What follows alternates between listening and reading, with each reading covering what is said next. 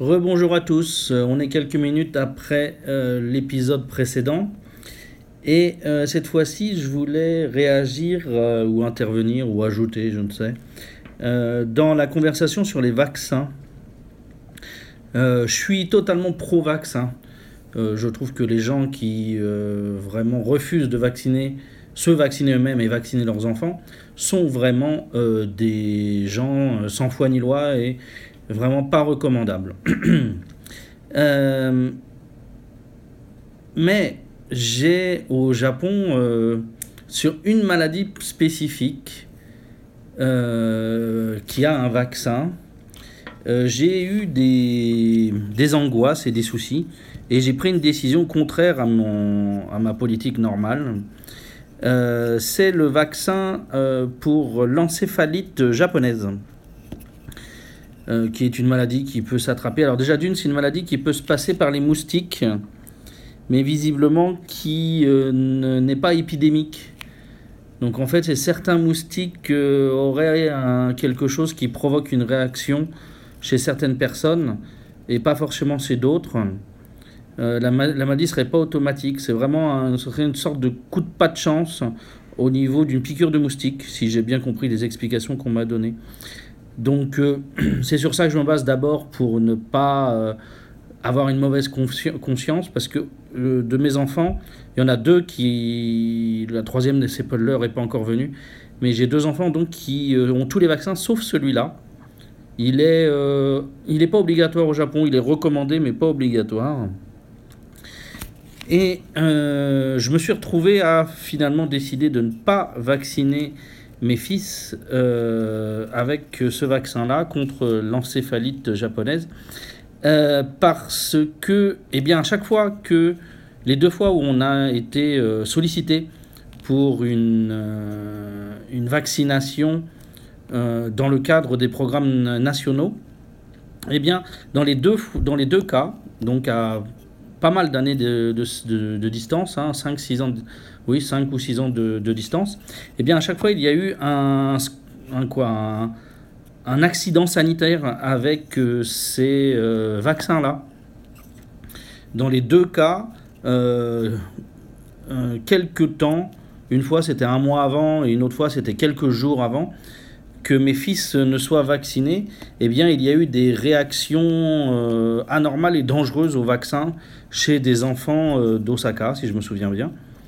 Et donc euh, la campagne était suspendue par les autorités publiques ou de la première fois, ou alors la deuxième fois, les médecins disaient que finalement ils ne recommandaient pas ce vaccin et d'attendre qu'un autre vaccin plus sûr soit mis sur le marché. Alors on nous a fait le coup deux fois quand même, donc euh, c'est là que je m'inquiète. Euh, donc je me dis que les vaccins c'est nécessaire, mais euh, il y a peut-être eu des considérations commerciales dans la création de- des nouveaux euh, vaccins, surtout les vaccins qui combinent plusieurs maladies? Il y a eu là-dedans des innovations chimiques qui sont peut-être pas euh, suffisamment contrôlées, sous tous les sens du terme. Pas contrôlées par ceux qui les créent et pas contrôlées par les autorités.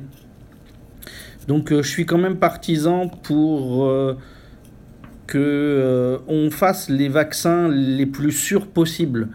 Donc vraiment avec des innovations, des innovations technologiques dans les vaccins largement mesurées, largement contrôlées, largement expérimentées avant qu'on les impose à tout le monde.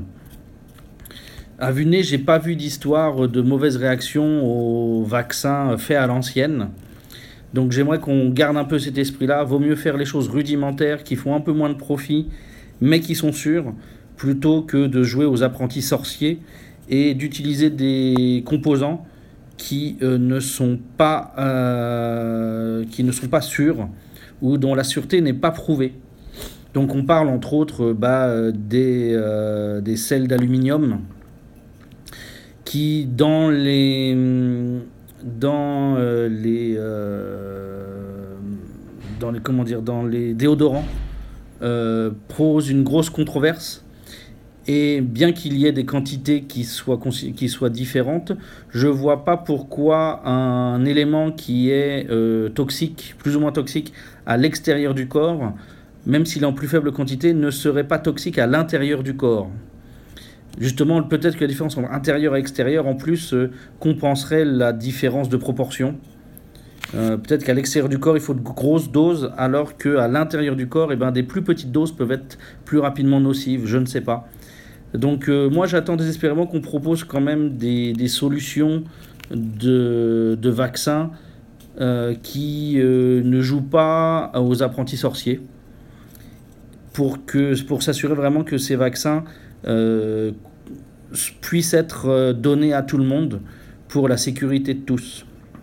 Il est vraiment essentiel que les vaccins des principales maladies épidémiques soient obligatoires et un certain nombre d'autres euh, vaccins euh, soient euh, largement disponibles au choix des gens.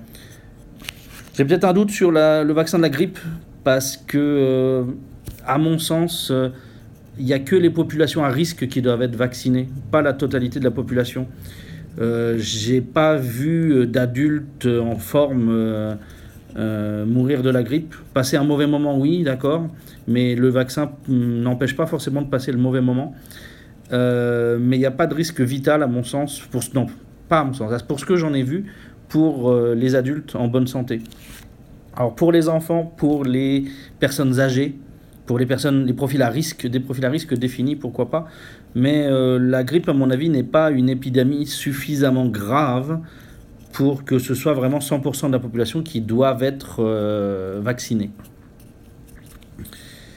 Et voilà, c'était mes euh, trois sous euh, de réflexion, je dirais pas de sagesse parce que je me vanterais, sur la question.